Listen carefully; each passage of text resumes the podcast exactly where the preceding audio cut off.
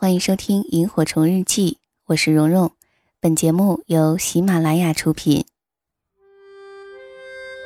岁月像一个细细的筛子，将心底原本清晰的东西变得更清晰，如同记忆中那微微星光的萤火虫。它们像明灯一样，照彻恬静的夜空，也照亮了整个童年时光。让我们同蓉蓉一起背上爱的行囊，在萤火虫日记里重新找回那充满无限遐想、如梦境般流萤飞舞的夜晚。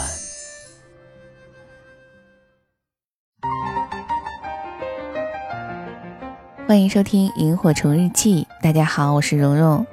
呃，今天呢，想给大家分享挺有意思的一篇文章，是我在朋友圈里刷到的，不知道你是否也看过呢？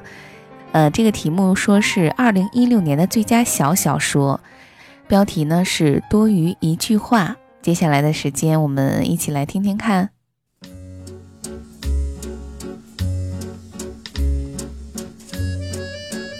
那天我坐公交车去找朋友，车上的人不多。但也没有空位子，有几个人还站着，吊在拉手上晃来晃去。一个年轻人，干干瘦瘦的，戴个眼镜，身边有几个大包，一看就是刚从外地来的。他呢靠在售票员的旁边，手里拿着一个地图，在认真的研究着，眼睛不时的露出茫然的神情，估计啊是有点迷路了。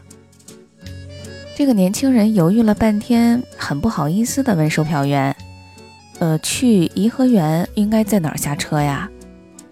这售票员呢是一个短头发的小姑娘，她正剃着指甲缝呢，抬头看了一眼外地的小伙子，说：“你坐错方向了，应该是到对面往回坐。”要说这些话吧，也没有什么错，大不了小伙子下一站下车到马路对面坐回去吧。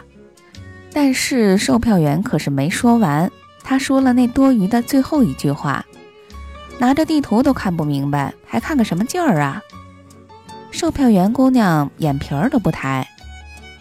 外地小伙可是个有涵养的人，他嘿嘿地笑了一笑，把地图收起来，准备下一站下车换车去。可旁边有个大爷听不下去了，他对外地小伙子说：“你不用往回坐，再往前坐四站换九零四也能到。”是他说到这儿也就完了，那还真不错，既帮助了别人，也挽回北京人的形象。可大爷哪能就这么打住呢？他一定要把那多余的最后一句话说完。现在的年轻人呐，没一个有教养的。我心想，大爷这话真是多余，车上年轻人好多呢，这打击面也太大了吧？可不。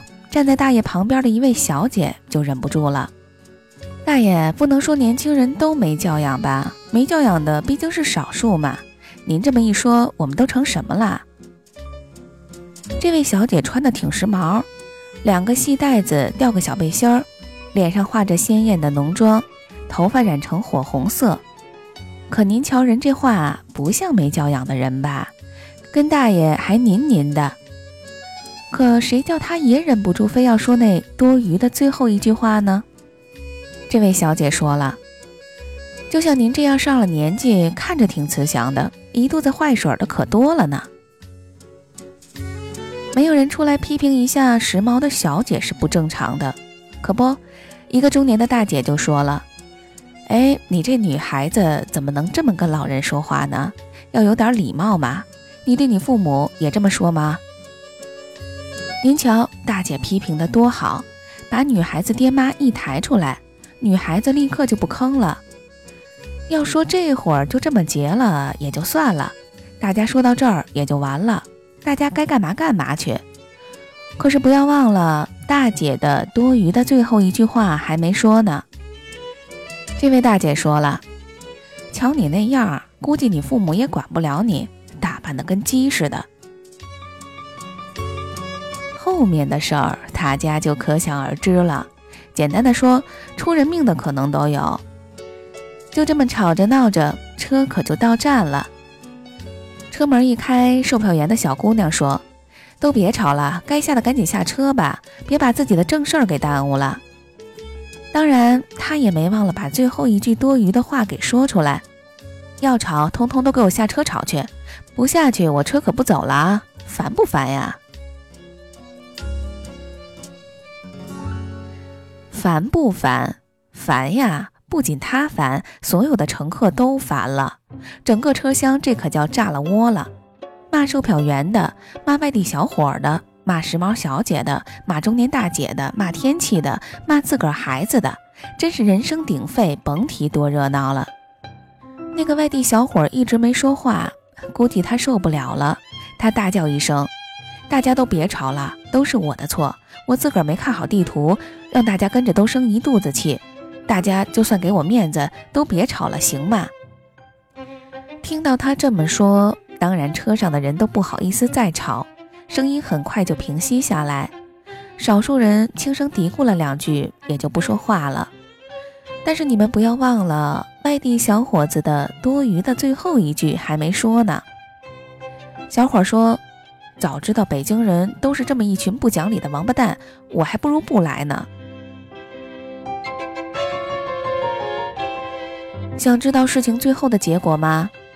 我那天的事儿没办成，大伙先被带到公安局录了口供，然后到医院外科把头上的伤给处理了一下。